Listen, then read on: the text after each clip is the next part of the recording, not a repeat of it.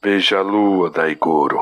Assim como a inspiração de seu nome, alcance a grande verdade com a lua em seu coração. Quando todos os elementos da natureza adormecerem, poste-se diante das margens dos mares e lagos, sobre os montes e rochedos, e mire a lua. Observe-a até perceber que neste mundo só existem vocês dois. Concentre-se a ponto de pensar que você é a lua e a lua é você. Mesmo que este seu pai morra e você fique sozinho, continue a olhar para ela. Lembre-se de que na lua estarão seu pai, a sua mãe e um dia você também. Sempre que olhar para ela, significará que estaremos juntos. Isso lhe afastará a tristeza e a solidão. Se acontecer de eu virar lua antes de alcançar o nosso objetivo, é você, meu filho, que deverá continuar com o nosso propósito.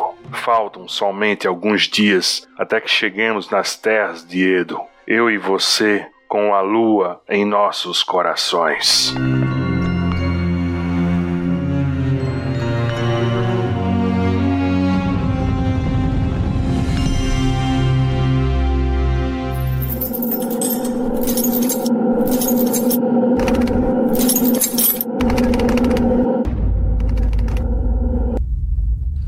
Escapistas.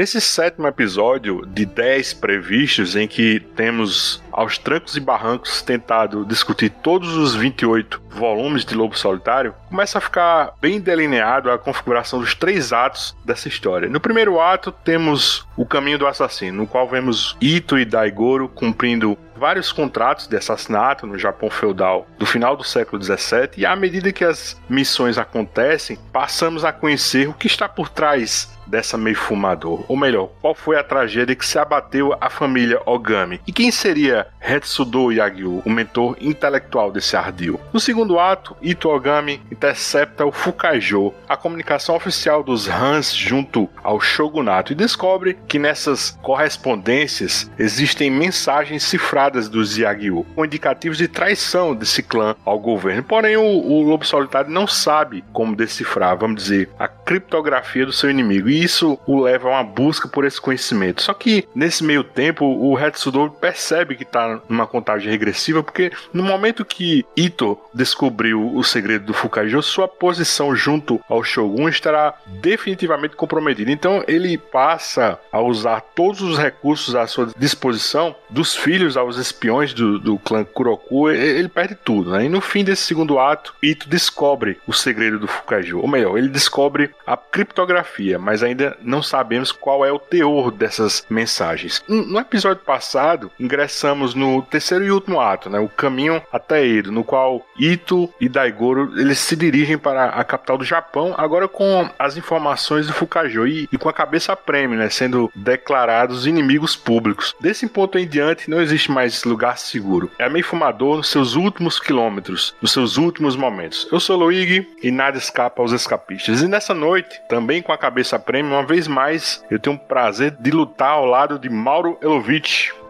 e Reginaldo Ilman. Opa, e aí? É isso. No programa de hoje, o papo será sobre os volumes 17 a 19.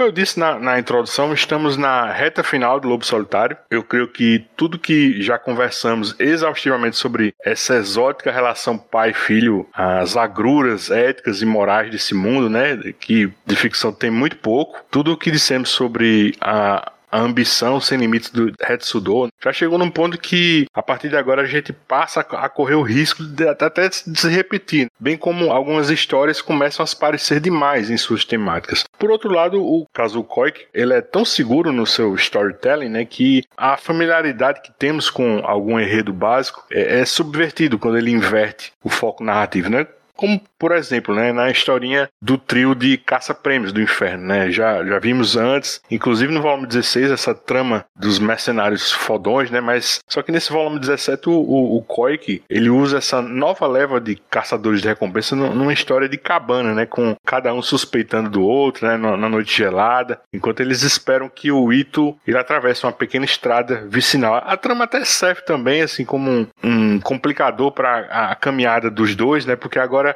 a recompensa foi literalmente para as alturas, né? Agora quem capturar ou matar o Ito e Daigoro vai receber em vez de 50 rios, agora a bagatela de 5 mil rios, né? É dito que essa quantia é, é, tipo como ganhar na Mega Sena do final de ano, né? Para você se aposentar e garantir a vida da sua família, né? Claro que eventualmente esse trio composto assim de dois irmãos, aí tem lá uns três caçadores de recompensa, tem a mãe e a filha espadachim, né? Não tem a menor chance. Aí esse volume ainda conta com quatro contos, né? Nessa pegada do Ito a caminho de Edo, né? E sua peregrinação fica sofrendo assim, aquelas interferências de terceiros. Né? Esse, bando de caça-prêmios é o segundo conto. O primeiro é o Amanhã que Jamais Virá, né? com o Lobo Solitário recebendo a proposta de se disfarçar com a, a indumentária de uma gangue né? para atravessar tranquilamente a cidade de Onahama, né? anotei aqui. A, a líder dessa gangue, a Motojime, que é a alcunha do cargo na, na máfia, mas que depois a gente descobre que o nome real dela é Otori, né?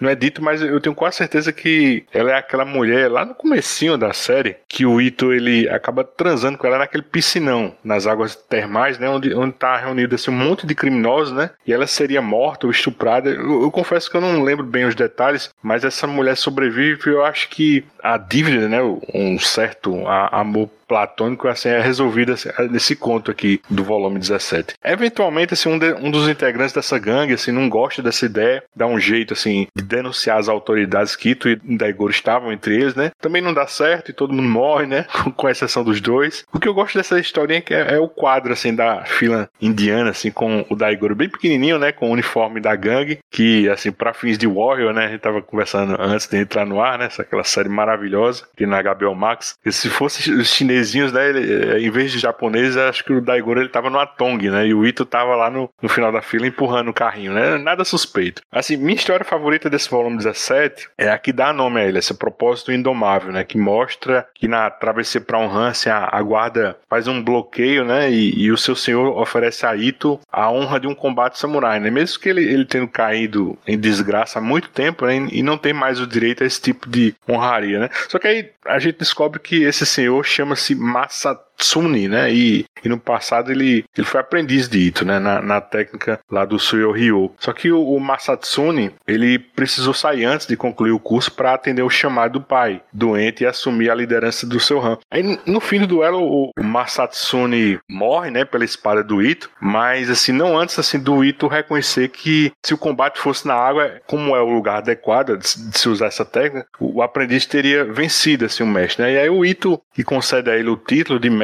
na técnica, né? É, é, curioso que o Ita ele desaba assim na frente do Daigoro, né? E provavelmente foi a única vez que ele viu o pai assim tão vulnerável, né? Depois eu, eu quero saber de vocês o que é que vocês acharam no final dessa história, né? Porque só falar rapidinho desses últimos dois contos, um é, é, é de outra vila pobre, né? Que se junta para tentar matar o lobo solitário em busca da recompensa, né? E acaba sendo assim uma história bem parecida com uma que a gente discutiu no volume anterior, né? De uma família madeireira que oferece abrigo, né? Mas está interessada no dinheiro, né? A diferença aqui é que a população inteira do, do vilarejo está interessada nos 5 mil rios e produz aquele moche, né? Que é uma, uma pasta de arroz que pode ser servida doce ou salgada. E, e tem um último conto, né? Morrer para poder viver, né? Que é, eu tenho certeza que sensibiliza muito o Mauro, né? E o Reginaldo, porque é o Daigoro acamado, né? Sem comer nada e muito fraquinho, né? E vemos o Ito desesperado, né? Recorrendo assim a uma, prece para o demônio Gozumés, né? Que é o, o padroeiro da meio fumador, implorando assim pela vida do filho. Né? E também tem a, a jornada dele assim para conseguir algumas laranjas, sendo que é inverno no Japão e, e, e, a única coisa que o Daigoro em indicando que quer comer, né? Aí eu passo a palavra assim, primeiro para você, Mauro. Esse conto mexeu contigo e ainda mais somado assim com o desfecho da história lá do Pupilo, né? Será que a Mei Fumador assim já cobrou demais do Ito, né? E, e as emoções dele assim já começam a ficar a flor da pele. Enfim, comenta aí seus destaques assim nesse volume 17. Ah, eu gostei bastante desse volume 17. Eu acho que tem várias histórias dele que são muito interessantes. Eu gosto muito da dos mercenários porque é mais uma daquelas histórias em que o Ito aparece só no finalzinho. Né? Ele é mais uma presença que fica ao redor da história, igual a gente já comentou, que tem muitas histórias interessantes no Lobo Solitário que são assim o mote, o que move a história é a busca pelo Ito e pelo Daigoro, mas os personagens principais são os antagonistas dele, né? São esses mercenários todos reunidos na cabana, na neve, a interação deles. Você vê que todos eles estão morrendo de medo, todos eles não querem mostrar pro outro esse medo, esse desespero que eles têm. E é o que você falou, aquele ambiente de cabana, né? Que esse conto aí ficaria ótimo dirigido pelo Tarantino. Tarantino dirigiria isso muito bem. Esse esqueminha meio oito odiados. Até a velhinha lá fingindo que tá dormindo, né? Assim, um, um vigiando o outro, né? Interessado com a, com a recompensa, né? É, é bem legal, bicho. É um dos, um dos melhores pontos mesmo desse volume. Não, e todos eles são os personagens interessantes. Os mercenários que querem mostrar que são fodões, você vê que no fundo, no fundo, eles estão se borrando de medo porque eles sabem do, do perigo do Ito. Eu acho assim, bem bacana. Na história seguinte, né, do, do propósito indomável, é outra história muito boa. Assim, esses momentos em que o Ito enfrenta verdadeiros samurais, igual aquela que a gente viu né, nas edições anteriores, que tinha, por exemplo, o que era o guarda da fronteira, ou o outro que ele enfrentou o samurai executor, são tramas interessantes, porque você vê que a gente que ele não queria matar, é gente que corresponderia ao que ele era antes de cair em desgraça, né? Gente honrada, gente trabalhador, é, assim, um propósito, tá ali cumprindo uma missão. Ele respeita que o cara tá ali cumprindo a missão dele, é um cara honrado, é um cara que ele, se tivesse escolha em qualquer outro momento, se ele não tivesse botado isso como propósito de vida dele, viver nessa meio fumador, ele jamais, né, mataria. E nesse contexto, texto aqui você vê que o, o cara foi um discípulo dele, né? Ele treinou, dá a entender aqui que esse discípulo dele ficou muitos anos treinando com ele, aprofundou, né? Aprendeu a técnica do Soyo Ryu. Então era gente que ele gostava, né? Ele precisou matar um cara que ele realmente gostava, que ele tinha respeito. É aí que ele desaba mesmo, né? Assim, é, é o momento que você vê é a estafa de tudo que ele passou até ali e que eles não, não demonstram demonstra emoção, que ele né, fala para todo mundo que ele se tornou um demônio da meio fumador, mas ali ele desaba o peso disso tudo que ele tá fazendo, que ele tá fazendo o filho passar, todo mundo que ele gosta morreu, ele tendo que ele mesmo matar a gente que ele gosta, é muito pesado, né? Então, assim, é um, um capítulo marcante. A trama anda e essa interação dele aí com o discípulo é, é muito interessante. Da aldeia, né, que a aldeia vai lá caçar ele, eu gosto de você ver o quanto que os caras são inócuos, né, assim, perto dele. E uma coisa que a gente comentou lá atrás, né, que quanto mais vai passando o Lobo Solitário, mais a gente vai chegando perto do final, mais inumano o Ito vai ficando, né? ele começa a massacrar os caras assim, enfrentar 50 é, oponentes ao mesmo tempo. É, ele vira assim uma coisa sobre-humana, né? Vai ficando aquelas características dele de ser mortal, de, de ser um, um, um, grande guerreiro, aquilo vai aumentando numa potência assim irreal e tá dentro de um propósito da narrativa. Eu percebi isso nessa segunda leitura, na primeira vez que eu li, eu falei, pô, ele tá ficando, né, muito Chuck Norris. Mas hoje você, eu, eu relendo, você vê que assim o mito mito do Ito vai aumentando. O Retsudo ele fala que na aldeia, nos lugares, pelo caminho que ele passa nos rãs, as pessoas veem ele como um demônio. Eu não sei se o, o, o Kojima colocou isso na narrativa de propósito, mas talvez, né, esse aspecto sobre-humano dele, o que a gente esteja lendo também, sejam as histórias que contam sobre ele, né? Então ele vai ficando cada vez mais destrutível, cada vez mais mortífero conforme vai passando a trama. Tanto na história anterior quanto nessa da aldeia, ele massacra facilmente os soldados, né, dos Hans que estão indo pegá-lo e os coitados, né, do, dos cidadãos que queriam matar ele com um plano idiota de jogar pinha, né? E tacar fogo por causa do óleo da pinha, né? Eles ficam até com vergonha. que eles veem que ele massacra, sei lá, voa sangue, pedaço de gente para tudo que é canto, que ele mata, sei lá, uns 20 soldados do Han, os caras até largam as pinhas. O Daigoro tava fazendo boneco de neve com a pinha de tão ridículo que era o plano dos caras. Então, é, eu acho muito interessante isso. E na última, né, parte do coração mesmo, que eles vão colocando toda a história que a gente vê o Daigoro sofrendo, a gente às vezes esquece, né? No começo a gente fica muito penalizado pelo Daigoro, por ele estar tá passando tudo aquilo, pela dinâmica estranha que ele e o Ito entram, de estar os dois no caminho do inferno, de o Ito aceitar a morte do Daigoro, se acontecer para cumprir a missão. Mas nesses momentos em que o Daigoro tá fragilizado, que ele tá sofrendo, você vê, né, o tanto que é fora da nossa realidade, tanto que é absurdo para os nossos valores, isso tudo que o menininho tá passando, né? E aqui também, de novo, é o Ito fraquejando, né? Ele, mesmo o propósito inabalável dele, é difícil, depois de tudo isso que eles passaram juntos, ele vê o menininho com febre, com fome, fraco. No começo, ele não desviava nada da missão para arriscar qualquer coisa, mesmo para salvar o Daigoro. Aqui ele faz todo esse caminho, ele vai lá, vai pro meio do oceano oceano, ele enfrenta um monte de gente para pegar as laranjas para não deixar o Daigoro morrer, para ter aquele alimento que ele queria, que ele estava precisando, né? É uma história comovente, assim, muito bonita. Eu acho que essa, essa edição são todas sem reparo, todas elas são excelentes. Reginaldo, você também tem essa impressão que a partir de agora, com essa jornada rumo a Edo, diante assim, do, do recorte que a gente tem hoje para discutir, será que esses volumes agora são mais assim contínuos?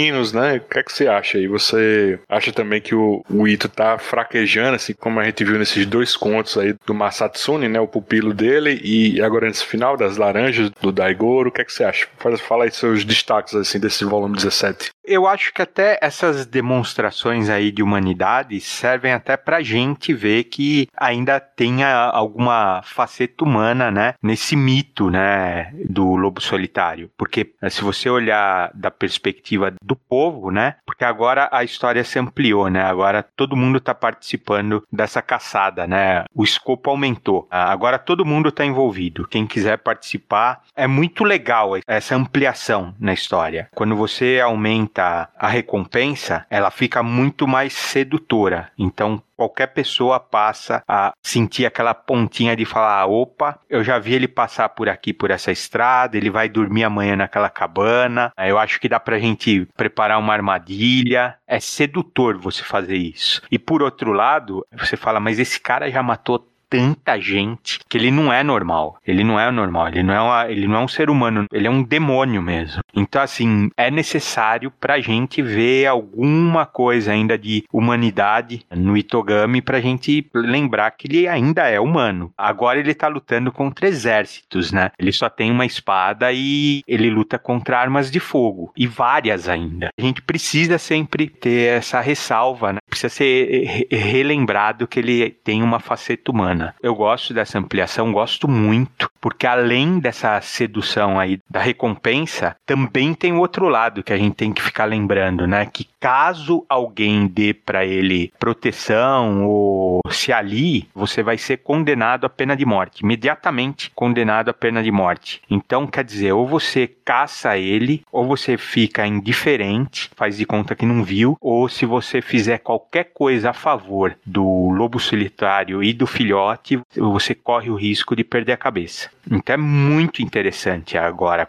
Agora a coisa passa a ser mais vertiginosa, né? Mais rápida. Tem outra coisa também, só para complementar a tua fala, Reginaldo, é que é dito também, é um desses três volumes que a gente vai conversar hoje, que esse período que essa recompensa é ofertada e ela é aumentada, é num período muito difícil para as pessoas, né? Um período de entre safra que as pessoas estão mais miseráveis ainda, né? Então, você vê nesse conto aí das pinhas, né, que o Mauro falou, eles realmente estão necessitados. Inclusive, assim, é uma coisa que a gente vai discutir no próximo volume, né? Tem pessoas que vão chegar a pedir dinheiro emprestado né? O desespero tá ditando também em que as pessoas vão, vão caçar o lobo solitário, mesmo, mesmo sabendo que vão morrer. Né? Isso, isso aí. E é assim, vai parecer, né? Gente normal. Não é mais um samurai que tá caçando ele ou que tá preparado para combater. Simplesmente quem vê uma oportunidade, esses mercenários aí, esses bounty hunters aí que se reúnem, são tudo pé de chinelo, né? Alguns têm renome, mas são pé de chinelo. Você vê que são pé de chinelo. Essa história é muito legal porque não dá em nada. É anticlimática a história aí dos caçadores de recompensa, né? Porque acaba muito rápido, só sobra a veinha desdentada, né? Que joga uma praga nele, né? E praga de veia desdentada é perigosa, assim. Essa daí assusta mesmo, né? Só sobra ela, né? Ela mata todo mundo. Inclusive, quem mata a filha dela é o Daigoro, né? Que já tá, também tá um demôniozinho também. Ele tá crescendo, Isso. né? Ele usa lá o carrinho, né? O batimóvel deles, né? Que aciona lá uma, uma laminazinha e mata a mulher. O Daigoro também já não é mais inocente. Isso daí já não é coisa de criança.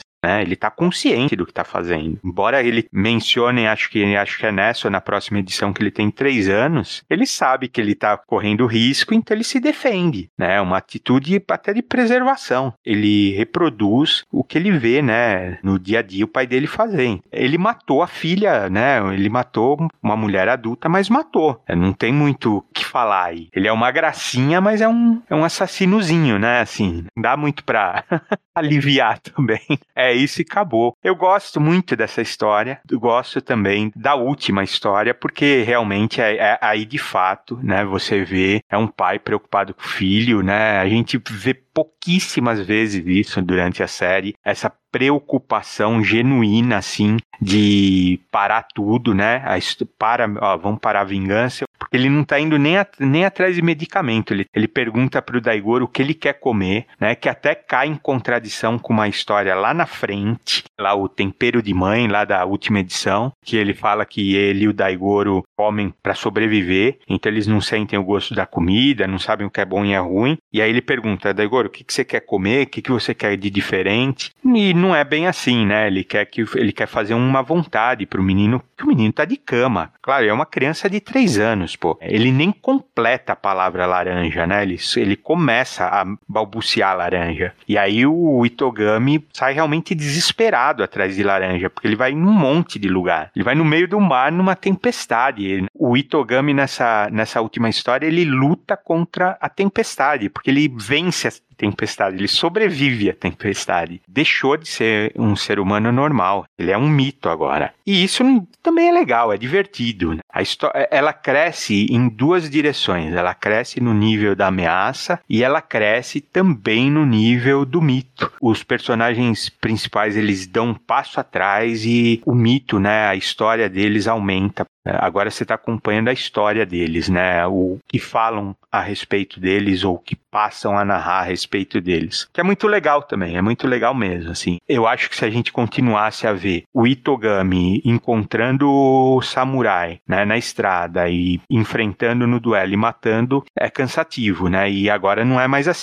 quem ele encontra, ele fica sempre nessa situação. Ou ele vai pôr a pessoa em risco, ou a pessoa vai aprontar alguma para que tentar ganhar recompensa. Já não tem mais alternativa, né? Ou a pessoa é uma vítima ou é uma, ou é uma ameaça para ele. A trama mudou, né? Ela virou a chavinha aí, é outra coisa agora. Eu só queria também reforçar que esse volume 17 assim, me ganha justamente por isso, né? Por aproximar esse Ito, que assim, que até então era endeusado né, para os homens comuns. Nos dois casos, assim, seja de mestre, seja de pai, né, ele senta-se pelo destino do pupilo morto, né, e do filho doente, né, e, e, é muito bom que essas duas histórias, assim, sejam próximas, né, porque dá para dizer que o, o eu acho que ele chega nesse último conto sensibilizado pela morte do Masatsune. Não, não sei se é exagero meu, mas eu acho que essa foi minha leitura, de que o, a, a Mei Fumadora ela começa a, a derreter o emocional do Ito, né? Pelo menos em, em, relação assim, à bravata que ele aceitou que o destino do Daigoro tá amarrado ao dele. Eu acho que já não é mais tanto por aí, né? Eu acho que é uma sobrecarga. Eles estão há vários anos vivendo nisso, né? Cobra um preço. Botou o Daigoro em risco em N situações e o Daigoro cresceu, né, cara? Assim, o, o japonês em geral, né? Não vou, não vou generalizar, mas eu sei disso, assim, por leitura e por colegas que eu tenho, né? São descendentes de, de, de japoneses que falam, é uma cultura mais fria no relacionamento pai e filho. Não que eles não se gostem, mas não é uma cultura de demonstrações ostensivas de afeto. E uma coisa era o, quando a mulher morreu, ele pegou o Daigor novinho e, né, coisa que a gente não, não compreende pelos nossos valores cristãos, pelo nosso valor de, de pai, mas ele colocou o Daigoro como parte da missão, como parte da vingança, os dois não são humanos e vamos seguindo. Mas agora a gente está acompanhando um ponto que eles estão há muitos anos juntos na estrada, eles passaram por muita coisa juntos. Então isso vai cobrar um preço, não tem como ele manter aquela distanciamento emocional e o foco só na missão, que é um propósito que é compreensível dentro de uma cultura samurai e sempre causou estranhamento pra gente, mas você vê aqui que o Ito ele tá sobrecarregado. O jeito que ele desaba quando mata o pupilo, você vê que é o, o afeto que ele tinha pelo pupilo, mas é muito mais, é o peso de tudo que eles estão passando até ali. Então é muito interessante e, e ao mesmo tempo, né, é engraçado que humaniza ele nesses pontos em que ultrapassa essa coraça da vingança, chega num sentimento real mas ao mesmo tempo que ele vai sendo desumanizado em matéria de capacidade de combate, de ser aquela força de destruição, aquele demônio mesmo, como o Regi colocou, e como o próprio Retsudo fala que as pessoas nos Hans veem ele como um demônio. Né? É muito interessante que é uma narrativa que, ao mesmo tempo que ela desumaniza quanto às capacidades, humaniza quanto ao sentimento, e a gente vê que é isso, cara. Agora ele é o, um mito, ele, agora ele é o, o lobo mesmo, né? Agora ele é aquela coisa sobre-humana, mas ao mesmo tempo a gente vai vendo que esse caminho levando ele a uma estafa emocional, uma estafa que ele precisa chegar a um final disso daí, né? Tá cobrando um preço muito grande dele. A relação dele com o Daigoro agora é muito mais próxima do que já foi no começo da jornada. O pilo dele também estava fazendo um gesto, enfrentando ele com um exército, era que assim, a maior honra para um samurai é morrer no campo de batalha. Então também era um gesto de respeito para o mestre, né? Então também acho que isso tocou o Ito, né? Assim, falar assim, olha, ele não tá, ele não está me desafiando. É um respeito realmente de tudo que eu ensinei para ele, ele está pondo em prática. Inclusive, ele poderia me vencer, né? No, nas condições corretas, ele, ele me venceria. E me vencendo, ele me faria a, o respeito adequado, né? Ele estaria me respeitando da melhor forma possível. Então, quer dizer, eu acho que também isso pegou nele. Sabe assim? Bateu tudo junto ao mesmo tempo. Porque tem coisa, embora a gente esteja falando aí de um cara assim que tá pondo o filho em risco, tá apostando tudo pela vingança, tudo, ele ainda é um ser humano. E às vezes essa coraça, né, que a gente põe no dia a dia assim e sai pra batalha e sai, sabe, fala que vai encarar tudo, as, de vez em quando acontece de pegar num ponto fraco, que é a coisa assim que você menos espera que aconteça, sem querer, né, pega num lugar frágil aí, realmente te toca de um jeito que você não espera. E eu acho que foi isso. Foi esse dia aí que bateu nele, pegou, pegou em cheio num lugar que ele estava vulnerável. É tocante, cara, ver ele chorar e o menininho e consolar Fica assim. surpreso da Igor, né? É, porque fala, meu Deus, o que, que é isso que ele tá fazendo? Eu nunca vi ele foi, eu nunca vi ele, ele, ele aplicar esse golpe de soltar soltar. Uh, ele tá soltando veneno pelo olho. O que, que é isso que meu pai tá fazendo, né, meu? E ele tava chorando, né, meu? Assim, é realmente legal, assim, esse.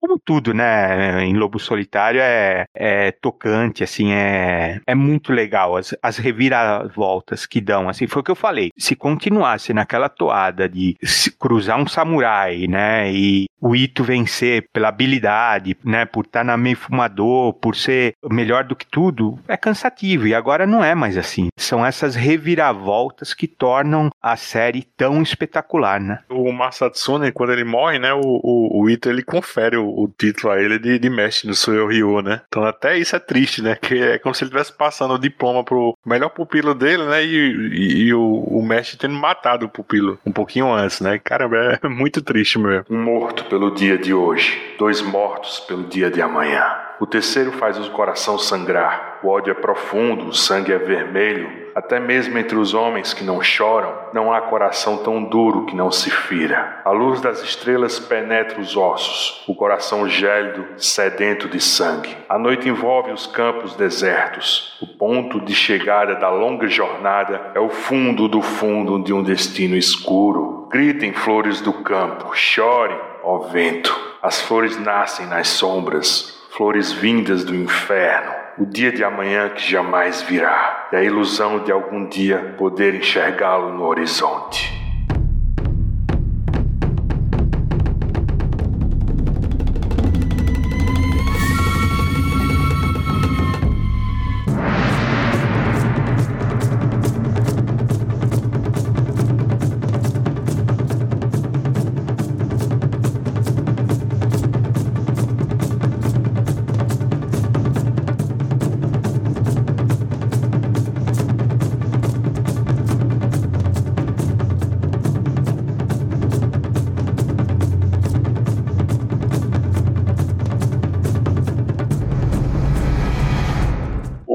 De um crepúsculo.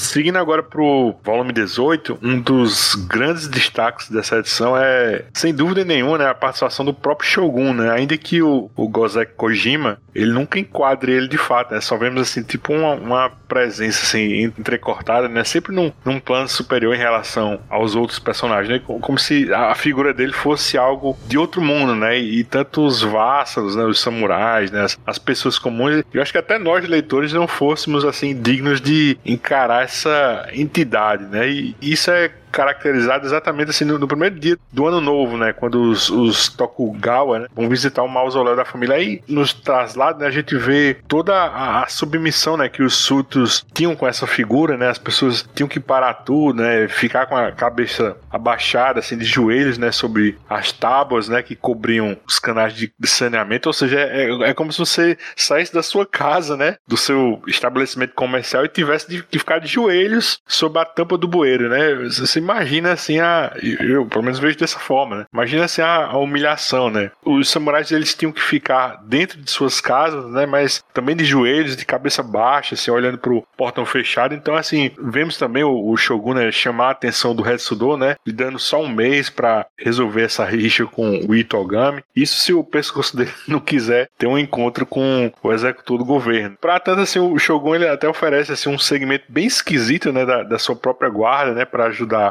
na causa do resto do. Mauro, fala um pouco desses Kuroman Gatami, né? E, claro, assim, os seus destaques né, em relação a esses cinco contos desse volume 18. Eu realmente fiquei surpreso nessa releitura. Eu não lembrava na, na, nas minhas memórias aí que aparecia o Ieyasu Tokugawa no Lobo Solitário. Né? Eu achava que ele era só aquela presença tal do Shogun. Não lembrava que tinha uma aparição dele, essa interação dele com o Retsudo. E é muito legal. Eu gostei muito. É bacana essa perspectiva que eles colocam de não mostrá-lo, né? E só mostra ele naquela perspectiva de quem tá vendo ele, né? De quem tá ajoelhado vendo ele, né? Que é a posição do rei de Sudô. Como se a gente tiver, né? Quem tivesse lendo tivesse de cabeça baixa em relação a ele. É muito legal, é uma perspectiva assim cinematográfica da coisa. É legal que mostra assim, por um lado, né? A gente estava falando que agora as pessoas, né, tá todo mundo caçando Ito, virou um, uma outra dimensão de perigo, que antes eram só os caçadores de recompensa, agora é todo mundo do povo, mas é porque até uma ou duas edições atrás, o Retsudo tinha mantido isso só dentro do âmbito do Zeagio. A partir do, da edição, não lembro agora se é a 15 ou a 16, e ele coloca, né, aberto,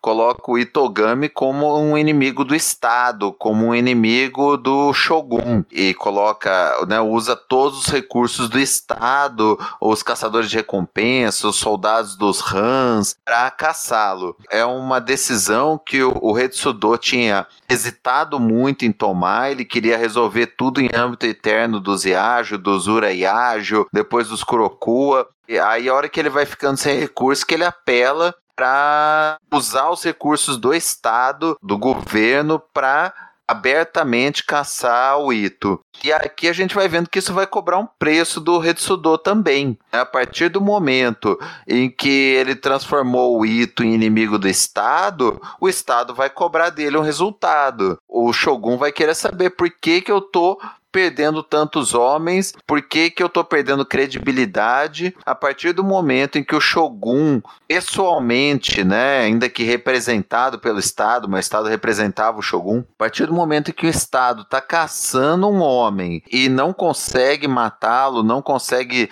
trazê-lo, é um desprestígio, é uma desonra pro Shogun. Então aqui a gente está vendo que isso vai cobrar um preço. O Tokugawa, ele não é bonzinho, né? Se a gente vai conhecer a história do Japão, o Tokugawa foi o que consolidou a unificação dos Hans, que a gente tinha, o imperador tinha virado aquela figura representativa, cada feudo era mais ou menos autônomo, a unificação do Japão enquanto um, um, um, governo único. Começou lá atrás com Oda Nobunaga, depois veio pro Hideyoshi, que foi o sucessor do Nobunaga, e o Tokugawa era parceiro do, do Hideyoshi. Quando o Hideyoshi morreu, o Tokugawa consolidou o poder dele, negando o domínio né, dos exércitos, dessa força de unificação do Hideori, que era o, o herdeiro do Hideyoshi. Então, assim,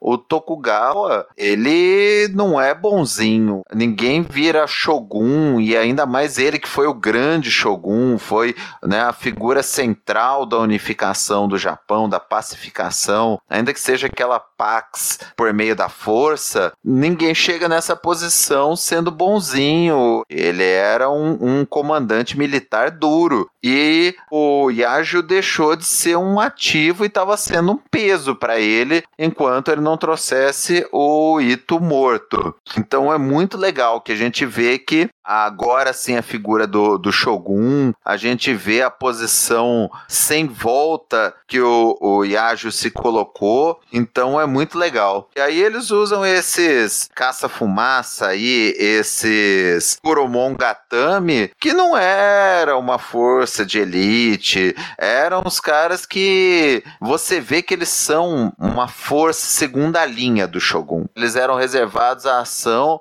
em festividades, em organizar e garantir que não ia ter nada que desonrasse o Shogun naquele caminho. Então eles faziam aquela visão subindo nas escadas, eles tinham uma técnica própria de uso da escada em combates, em visão. Mas pô, né, cara? Quem enfrentou os Kurokoa, esses caras são chulé, né? São segunda divisão total. Você vê que é mais um, um reflexo do desespero do Retsudo. Ele tá tendo que aceitar uns caras segunda linha que o Shogun empurrou para ele. Falou: ó, você não resolveu sozinho, pega esses caras aqui que eles vão resolver. Eles têm uma certa habilidade, você vê que é, é uma técnica peculiar, né? Não é comum esse uso da escada. E você vê que a grande honra deles foi o líder deles ter conseguido ferir o Ito, né? Durante o combate final dele contra o Ito, ele usa a técnica da escada, ele consegue tirar sangue do Ito, mas cai dentro da água e aí a Soyuryu é imbatível. Para eles, eles foram muito mais longe do que dava crédito, né? Eles achavam que matar o Ito era a chance deles se consolidarem como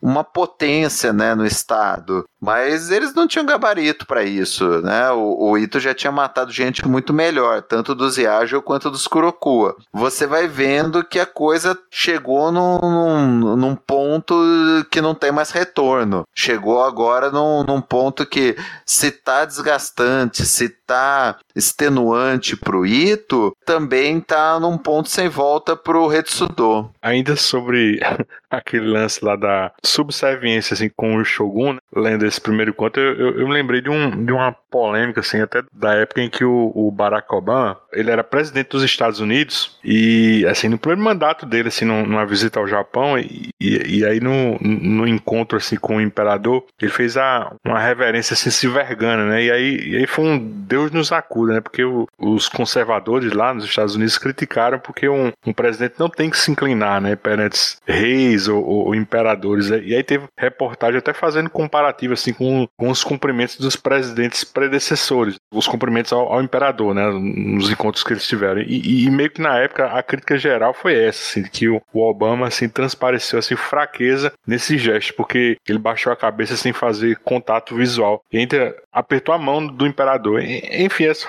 é só uma curiosidade assim bem lateral, até porque a gente não tá falando da, da figura do Shogun, né, que se eu não tiver comendo bola, né, acho que o último Shogun foi o Tokugawa Yoshinobu, né? Acho que ele renuncia em 1860, né? E pouco, e, e, e encerra assim, uma dinastia de 15 shoguns, né? Mauro que é nosso expert aqui, me corrija se eu estiver falando bobagem. Mas é isso, eu acho muito esquisito também essa técnica da, da escada preta, né, dos Coromon. E olha que a gente já viu, assim, de tudo, né, em Lobo Solitário, mas essa aqui eu achei, assim, bem difícil, assim, de acreditar que representava também, assim, um perigo, assim, de verdade para eles. Tem uma hora que até que eles usam a escada, assim, parece até como um, um sapato de neve, né?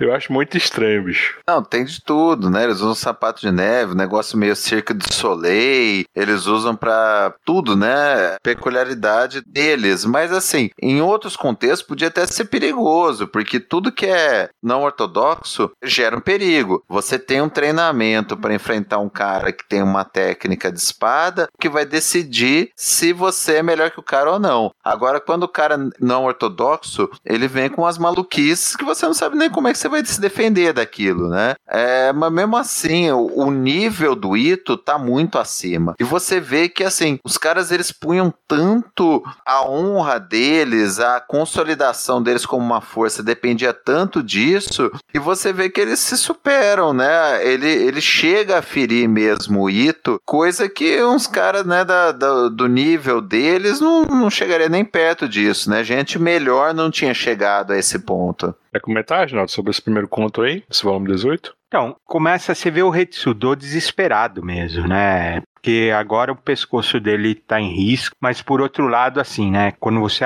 recua uma serpente, assim, ela fica mais desesperada e mais perigosa, né? O que ele está fazendo é colocar, né, o Shogun também na história. É o Réveillon lá no... Parece que eles estão num Alphaville, né, do Edo, assim, que é, que é só da, na região, assim, só na, né, só a nobreza, né, de Edo fica naquela cidadezinha, né, do Shogun, assim, eles explicam, né, que é só as famílias relacionadas, né? Então você vê, assim, que ele tá com, com a corda no pescoço, ele tem que apelar realmente para esses caras que eles eram mais um, uma equipe de segurança do que um, uma classe guerreira, né? Legal a história, é muito boa e ela continua, né? Ela não termina aí. Por não ser um, uma classe guerreira, né? Um grupo de guerreiros, sim, um, um prestador de serviço, né? Um, quase uma, realmente uma equipe de segurança, eles acho que estão dando conta, sim, dando para o gasto, é, é interessante. Eu também não sei como que funcionaria essa escada na neve, daquele jeito que eles amarram nos pés, assim, não sei se funcionaria. Acho estranho também, né? Acho mais pesado ainda para andar, não sei, realmente não sei. Mas de novo você vê também o, Daigoro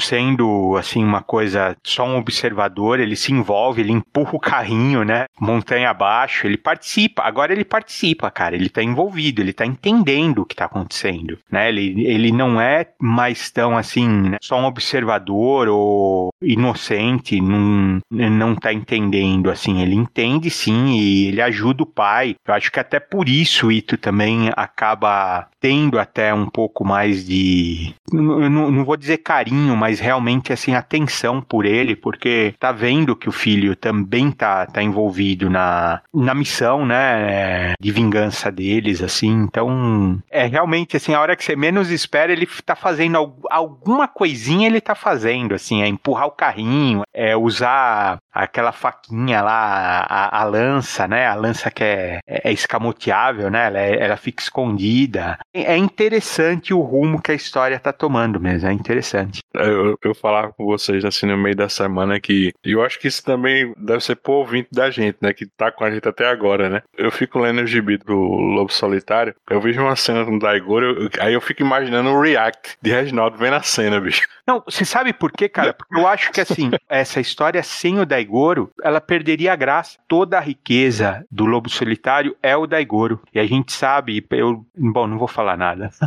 Não, mas é isso mesmo, Regi. É. Ele que mexe com os sentimentos isso. da gente, cara. É. Porque o Ito, ele libera sempre mais esse, essa frieza, esse inumano. A gente às vezes tem alguma empatia pelas histórias das pessoas que vão passando no rumo do Ito, tanto os que ele mata quanto os que ele ajuda.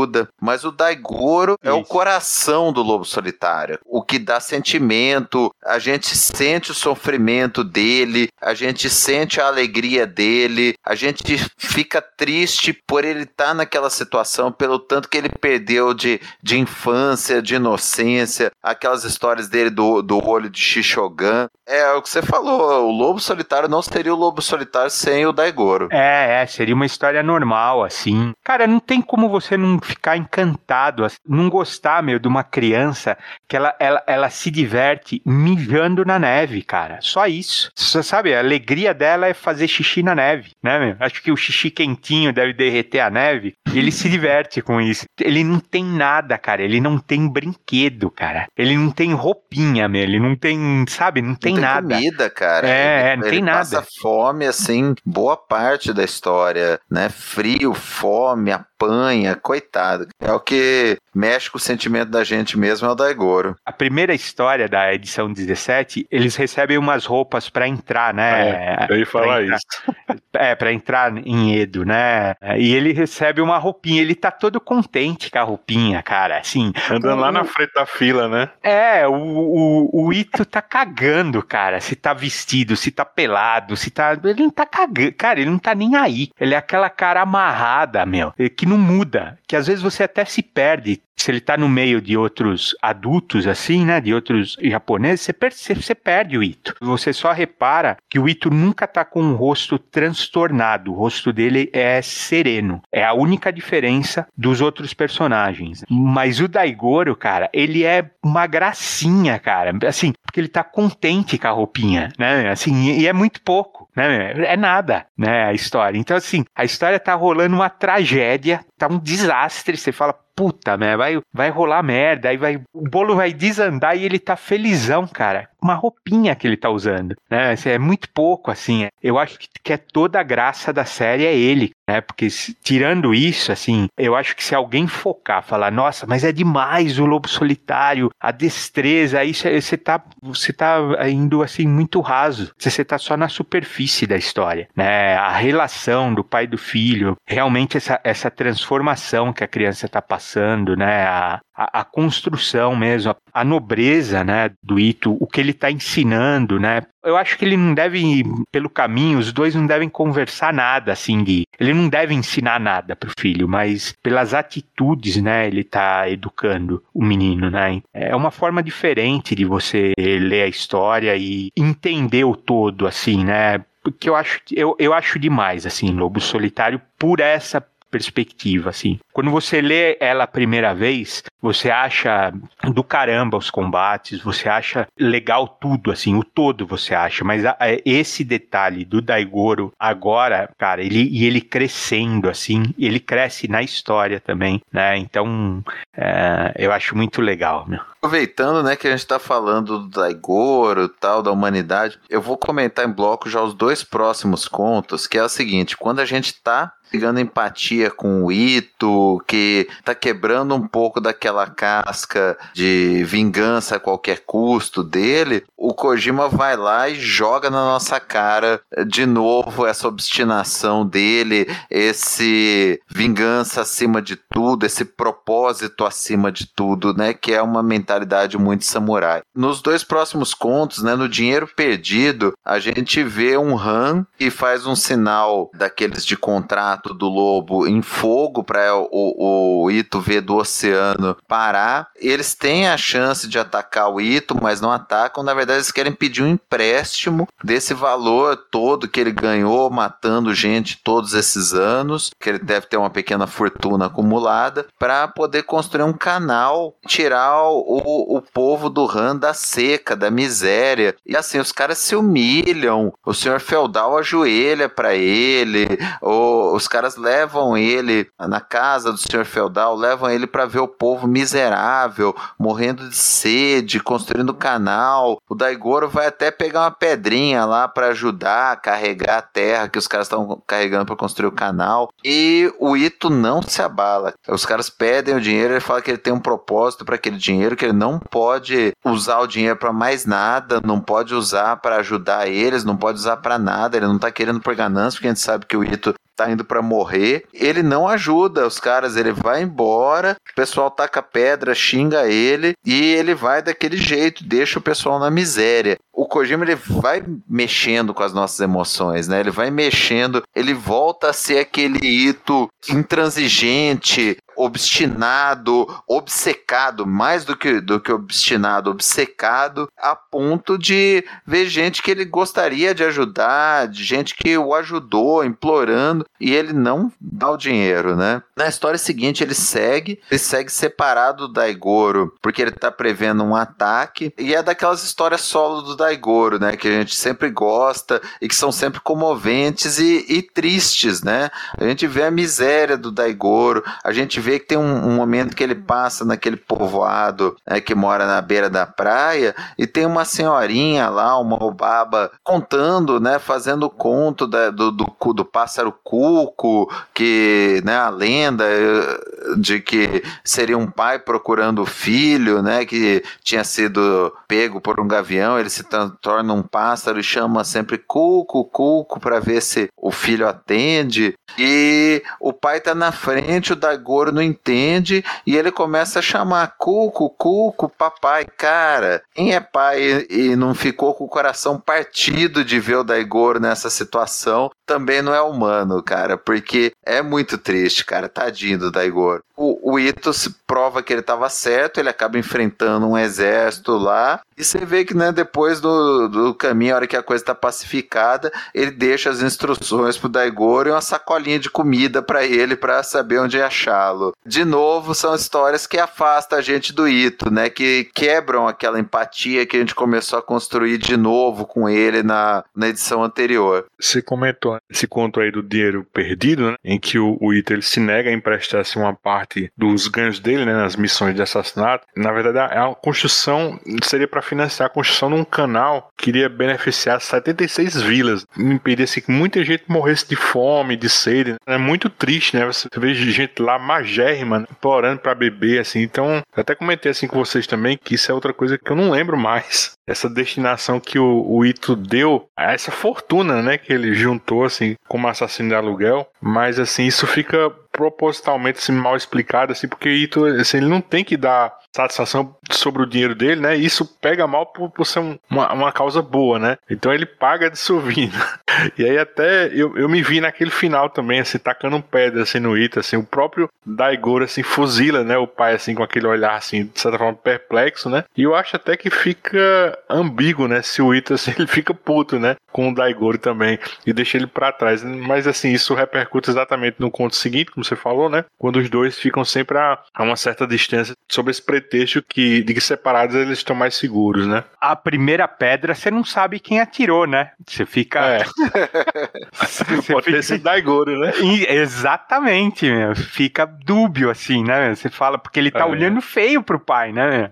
É, é. Ele tá olhando feio pro pai, porque os caras estão na miséria, estão na tanga, assim, né? Serra pelada, né? A situação deles, né? E o Daigoro tá do lado deles, assim, pequenininho, né? A cena é desenhada com o Ito, né, no primeiro plano, tomando a pedrada e você não vê da onde partiu. Eu até achei que ele tinha se decepcionado ou tinha achado melhor deixar ele pra trás e por causa disso. Eu achei que ele tinha entendido que o Daigoro tinha tirado a pedra. Porque na sequência ele, ele já sai dessa história sozinho, se você reparar. Né? Ele não sai com o Daigoro, ele sai sozinho, né? Não, não é dado muita explicação. Cara, eu, eu não tinha pensado nisso, viu, Rogério? mas faz sentido, viu? Pode ter sido guri mesmo. pode reparar. É. Olha, pode reparar. Eu fiz a leitura até brincando assim com vocês, mas olha de novo que assim, não é dado nenhuma explicação. Eles estão correndo risco, por isso se separaram. Ele deixa, claro, a marca do carrinho, as pegadas, né, mais pra frente. O Daigoro também tá tranquilo, tá na próxima história, ele tá tranquilo, tá brincando, né, não tá tão preocupado do pai dele tá muito na frente, né? Só a hora que perde a trilha. Ele é criancinha, né, assim, ele é tá, tá cantando a música do Cuco, mas eu entendi desse jeito. Nem decepção, porque o, o Ito ele não muda de expressão, né? Ele vê todo mundo atirando pedra nele, né? Pedra, lama ou terra, parece assim, né? Não é nada assim também, né? Que machuca, né? Ele, ele se sente, claro, que estão atacando ele, assim, né? Estão contra ele, né? Então ele vira as costas e sai. E deixa o menino também. Eu só entendi desse jeito. E aí o, o, o Daigoro passa a ir atrás dele à distância,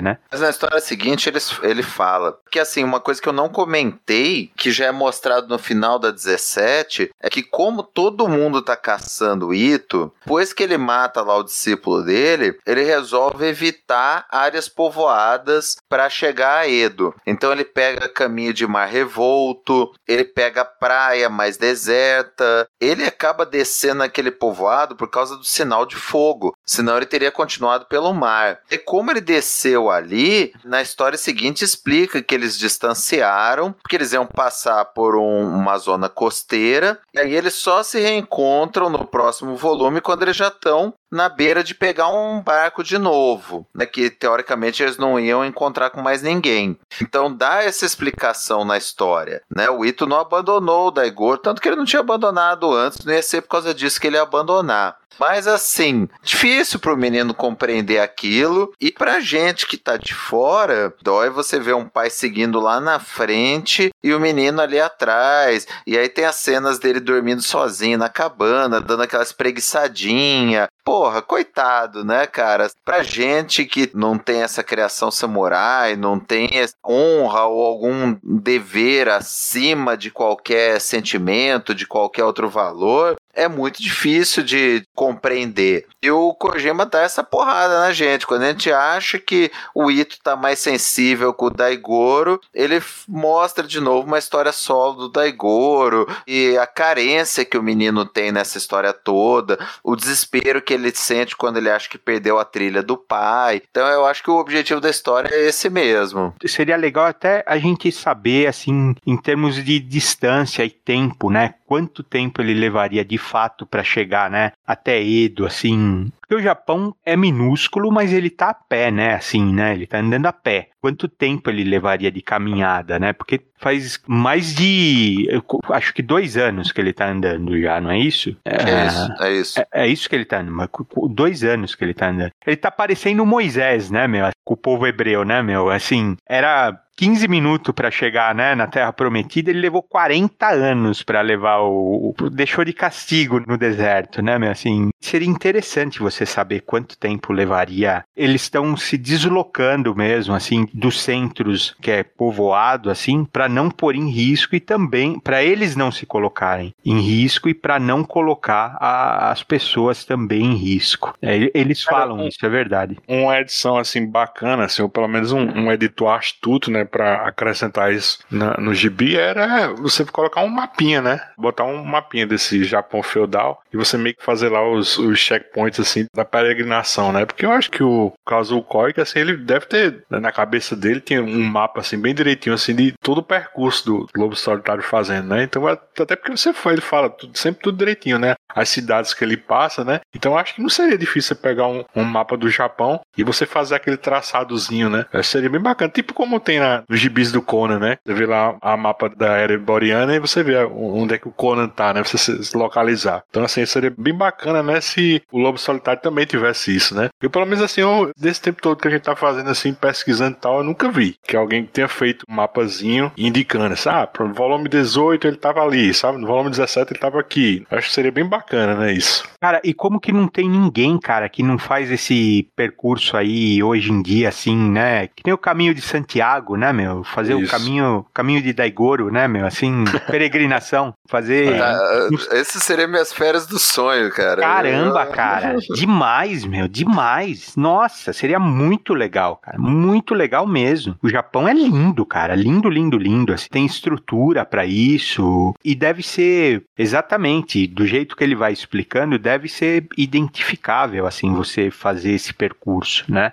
O último conto dessa edição também é muito legal porque ele mostra o desespero do rei de Sudô. Ele vai até uma vila dos Kuroku aposentados. Chega lá, tem cinco velhinhos, um deles até sem a perna, o outro que tem uma marca de espada em cima do olho, que dá a entender que ele perdeu um olho. E era a vila, né, que eles, né, depois de muitos anos de batalha, eles garantiam o direito a uma aposentadoria, né, dos ex-ninja. Então eles moram naquela vila pacífica, só os velhinhos e aí aparece lá o rei Sudô, completamente desesperado, apelando para cinco velhinhos tentarem matar o Ito. Ele vai, ele faz uma retrospectiva que é legal, né? O jeito que é mostrado aqui, um resuminho de como o Ito venceu toda a família Yagio e os Kuroku. Aí o, o, o Sudô força os velhinhos, os velhinhos se recusam inicialmente a ir atrás do Ito, mas aí ele apela manda eles, né? Porque eles tinham uma técnica, de novo, aquela coisa da falta da ortodoxia,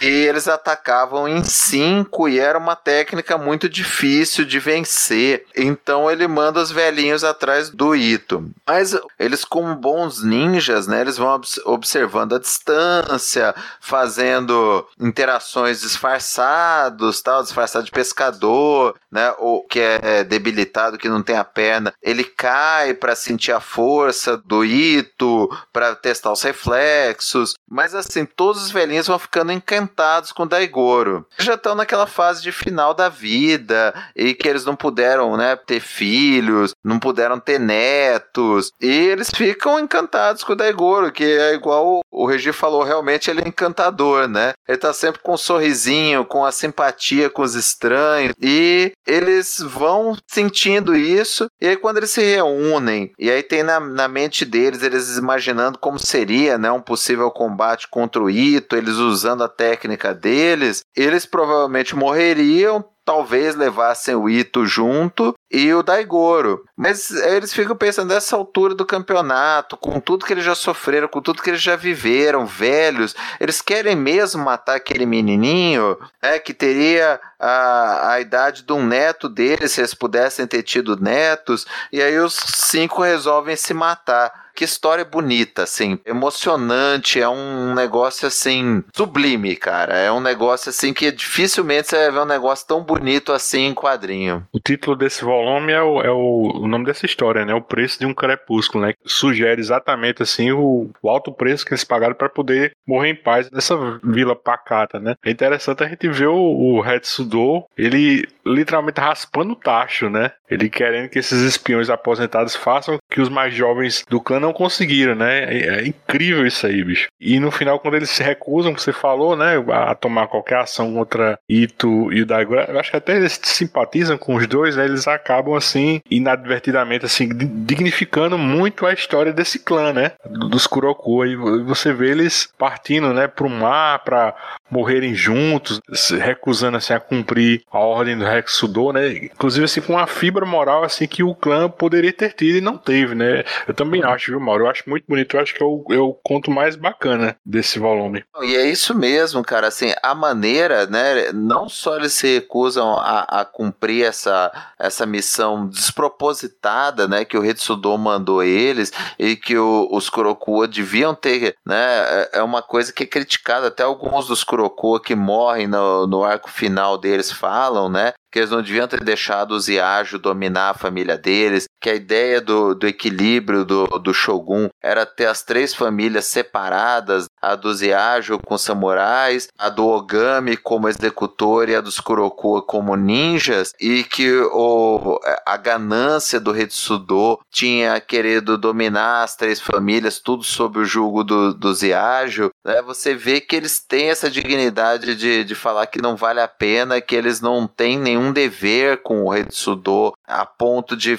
traírem algo que eles não queriam mesmo fazer e, e, a maneira bonita, né, que, que eles se matam, todos de braço dado, caminhando serenamente para o mar. Cara, que história, que história. E aí, Cara, eu gostei também, pra caramba, gostei mesmo, né? Não é, não é uma vila, né, meu? É, é um ferro velho de ninja, né? Assim, só vai para lá os ninja despedaçados, né? Assim, que sobreviveram, né? É, é um sem perna, ah, né? Outro que tem um shuriken na cabeça, que, né, sobrevive. É só os ninja que sobreviveram. Eles, eles são todos Kurokua, né? Da mesma família, não é isso? Todos Kurokua. É, não. Dessa edição é a melhor história, cara, porque é, é muito legal mesmo, assim, né? E, de novo, o foco não é, né, no, no Lobo Solitário, né? Não é neles. Sempre que o foco sai deles e eles são, assim, você vê ampassando, assim, eles, assim, é, é legal, né? Porque complementa de alguma forma, né? Até o, a, a recapitulação do Rei Sudo é muito legal também ver, porque ela é, ela é visual também, né? Ela é com imagens, né? Então, pô, é um barato você vê ele tomar a flechada no olho. E os ninjas são legais, né? Porque eles são bem velhinhos, mas eles ainda são habilidosos, né? O Mauro teve o cuidado de não falar, mas eu tô nessa também dos ninjas, assim, né? Eu só não sou ninja, meu. Mas eu, eu gosto do Daigoro e eu também tô todo estrupiado, né, meu? Costa travada. Tô... Agradeço a gentileza, Mauro, mas eu podia estar tá naquela água lá de mão dada, viu? Desgostoso da vida, falar, vamos, vai, pular essa onda e não voltar. Mas é legal, cara. Esse, esse, esse, essa história é muito boa mesmo, porque eles tinham até uma certa chance, vai, vamos dizer, de certa forma, porque aparentemente, né, o Ito não desconfiou, né? Parece que ele não desconfia, né? Vamos dizer que ele não, ele não, não desconfiou, né? Que eles estavam rondando, né? Então eles tinham uma certa chance, eles até poderiam, né, pegar ele de surpresa, mas eles optaram por não fazer, até por um gesto, assim, falar, não, não, a gente tá aposentado mesmo, né? Isso, ele poderia ser o, o, filho e o neto que a gente, por escolhas da vida, a gente não teve, né? Então, ou então por escolhas que a gente, que não deixaram a gente ter, vamos agora ter uma oportunidade de escolher alguma coisa. Eles escolheram não, né, não ter um final violento. E isso daí é um, é um gesto significativo demais, né? Você ter a opção, né? Mesmo que seja assim, num primeiro momento parece até uma coisa assim melancólica melancólica e pesada, mas não, é, principalmente se você vê, né, da perspectiva, né, oriental, né, o, o gesto que eles fizeram é, é realmente, assim, bonito mesmo, é simbólico, né, então essa história é muito bonita, cara. Todo jeito eles, talvez eles morressem, né, por descumprir a ordem do Sudô, né, então a, a opção que eles tiveram, assim, de morrerem juntos, né, os cinco amigos, achei muito bonita mesmo. Assim, é triste, mas é muito bonito. É, eu, eu acho que eles optaram pela não violência, e não, não é que eles não optaram pela morte, eles optaram pela não violência. A, a outra escolha ia ter morte, de qualquer jeito, ou deles, ou do Ito e da criança, e se, se fosse a deles ia ser ruim para eles, eles iam terminar a vida daquele jeito pesado, agressivo, sendo morto, ou eles iam ter que matar. E o que, que eles falaram? Nós vamos viver o que mais? Cinco anos disso? Carregando o, o, o, peso de matar uma, uma pessoa, um, um, um, pai, um filho que poderia ter sido, né, nosso, uma coisa assim, né, que a gente viu inocência na criança, a gente se encantou com a criança. É bonito mesmo o final, é realmente é, é, é uma coisa de escolha, né, eu acho que pelo menos a leitura que eu fiz foi essa. Eles todas as escolhas que foram retiradas da vida deles, né, quando eles estavam a serviço, né, tendo que cumprir ordens, é, e eles não podiam ter opções, né, essa última eles tiveram escolha e optaram pela não violência, né, então é muito legal isso. A criança seguiu os passos de seu pai, marcados na areia. Aquilo era o rastro que unia a vida dos dois, porque eles tinham que andar separados agora que se aproximavam da capital, porque ele não podia mais viajar ao lado de seu pai como costumavam fazer. Perseguidos e para evitar envolver essas pessoas inocentes, era melhor que andassem separados em locais povoados. Mas não havia como ele compreender isso. Mesmo assim, o menino seguiu os rastros de seu pai, as pegadas que eram um rastro de vida para ele.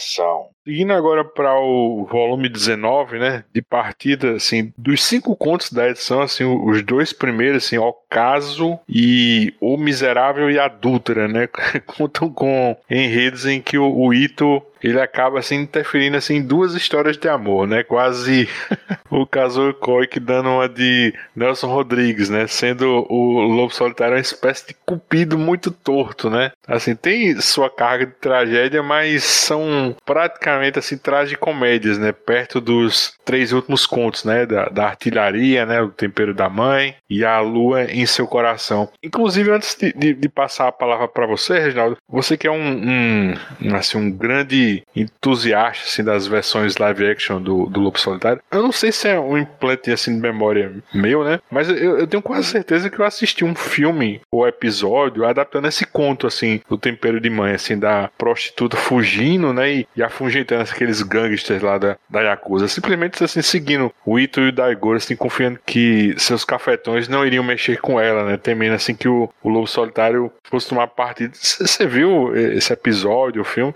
Ou é mesmo assim, implante de memória, assim? Aproveita e também faz teus destaques sobre esse volume 19. Eu vi você falando daquela outra história lá que você achava que ela era a mesma prostituta, que ela é forçada, né, a se relacionar com o Ito. Você achava uhum. que ela era a mesma pessoa. Essa sim aparece no, no filme, né? Mas eu não lembro dessa história aí, Tempero de Mãe. Tenho quase não. certeza, bicho. Tenho quase eu, certeza que eu ouvi isso aí. Eu não lembro. Eu, eu lembro de que ela tá. Acho que ela dá banho no Daigoro, alguma coisa assim, mas não tem nada a ver com, com essa de tempero de mãe, não. É, mas é outra coisa, não é essa daí, não. Que eles chegam numa. numa terma, assim, uma coisa, uma estação de banho, né? Mas não é a mesma coisa, não. Essa edição 19, com essa pegada Nelson Rodrigues mesmo, assim, porque acontece de tudo, assim, né? É desvairado primeira história já é já, já um caso assim de romance que o, o ex-namorado sequestra a namorada que, que ia casar com outro. É, aí a, a mãe, a velhinha, é a senhorinha que cruza no começo da história com o Ito e avisa ele, alerta eles para eles saírem da, da área povoada para ir pelas cavernas, então eles eles se sentem agradecidos, né? Então a história sai do foco deles e vai para essa história aí, né? da velha, né, que o filho dela tá envolvido nesse escândalo, assim, porque a, a vila inteira fica horrorizada porque o rapaz sequestra a noiva do outro, que ainda por cima era um casamento de interesse, porque ia render alguma alguma vantagem agrícola. Realmente eles estão passando também por essa época, né, Luigi, de, de entre safra, né? Então tá todo mundo aí na penúria e o casamento dela ia render alguma vantagem, né, para essa vila com essa outra pessoa, mas o, o ex-namorado sequestra ela, coloca dentro de um barracão, você só vê a ponta da lança assim no, barranca, no barracão que ele fala que se alguém entrar, ele vai matar ela e vai se matar. E aí começa a juntar um monte de gente falando que vão entrar e vão entrar. De repente pegam a mãe dele né? E falam que se ele não sair, eles vão bater, né? Vão matar a mãe. Aí aquela coisa realmente, né? É Nelson Rodrigues mesmo, do jeito que o diabo gosta, porque já tiram a roupa da véia, já deixam a véia pelada na frente de todo mundo. Aquela situação vexaminosa. Nisso você vê o Ito, né? E o Daigoro olhando a senhorinha que foi gentil com eles nessa situação, né? E ele se acaba se envolvendo por causa disso, ao mesmo tempo que parece que chegam alguns samurais, né, que iam intervir nessa situação aí do rapaz com a namorada, né? É, é aquela situação, é aquele inferninho mesmo, aquele rebuliço infernal o que é mais interessante é, é, é, aquilo lá que eu falei. Nessa altura do campeonato, você já viu que o Ito é habilidoso na espada. O que, que o, o Kojima faz, né? Ele não mostra a batalha, ele pega, ele inverte a perspectiva, então você vê de dentro do barracão só o barulho do combate, que você vê só os, os sons assim, né? Você só vê isso, né? Você vê e... a reação do povo da vila. Isso, isso. Esperado com aquela sangueira, com gente morrendo a rodo, os caras estavam querendo invadir lá o barraco. De repente, os caras estão vendo com quem que nós estamos mexendo. O horror, né? Na Isso. cara, na cara das pessoas. Sensacional. Que não mostra uma, um lance de luta. Né? Mostra o Ito e o Daigoro avançando em relação ao, aos soldados do governo. Depois só a reação do pessoal da vila. Todo mundo horrorizado, de olho arregalado. A velhinha, os dois grandões. Tem gente que tapando os olhos olhos para não ver. E aí depois daquela carnificina, todo mundo entra e fala: "Não, vamos, vamos acabar com essa conversa". O cara que tinha pedido casamento lá pro filho fala: "Não, vamos deixar isso pra lá. Não vou insistir mais com isso. Deixa o, o amor vencer aí". Tudo pra porque depois que eles viram a carnificina que o que o é, era capaz de causar. Pra ser batido, viu? é, cara. Depois disso não tinha mais conversa. Exatamente. Acho que falaram assim, meu, vocês querem ver, vocês querem ver inferninho mesmo? Vou mostrar para vocês a situação infernal, meu. E aí o Ito se envolve aquela coisa, né, meu? Assim, o reboot tá feito, então é para começo, né? Como normalmente as, as edições do Lobo Solitário elas começam de um jeito um pouquinho mais devagar, mas essa essa edição já começa quente desse jeito assim. Então, é bem legal essa primeira história da edição, né? Aí você fala assim, pô, começou bem, né? Aí já na sequência tem a história da, da viúva. É maravilhosa porque começa com a, a viúva, né? O, o um casal, né? Transando no mato, que é normalmente quando tem um, alguma situação de sexo em um lobo solitário, é uma situação de, de aflição para o leitor, porque normalmente é de aflição mesmo. Eles, eles não colocam a, a, a situação sexual de forma prazerosa, eles colocam sempre numa situação normalmente complicada para a mulher, a mulher está em sofrimento, está sendo abusada, alguma coisa assim, mas dessa vez não. Você vê até um sorrisinho da parte da viúva, né? Depois você descobre que é uma viúva, que ela está andando junto com um samurai que foi contratado para vingar o marido dela que foi morto. Aí isso acaba sendo até uma situação constrangedora para os dois, tanto para ela quanto para ele, porque os dois estão andando sozinhos atrás dessa vingança e ela é uma mulher solteira, ou melhor, viúva, né? E sozinha, nova, né? Ela é muito nova, ela já tem, falam que ela tem 26 anos, e ele é um samurai também novo, e estão andando os dois sozinhos. Então, quer dizer, eles falam até que a, a vila, quando é, que, que ela tem que voltar, já devem ter feito um milhão de fofoca, de fato eles acabam se envolvendo. O barato é que realmente é assim, de novo, cara, é espírito Nelson Rodrigues. É tapa na cara, é, ele pega no pescoço dela, aperta o pescoço dela.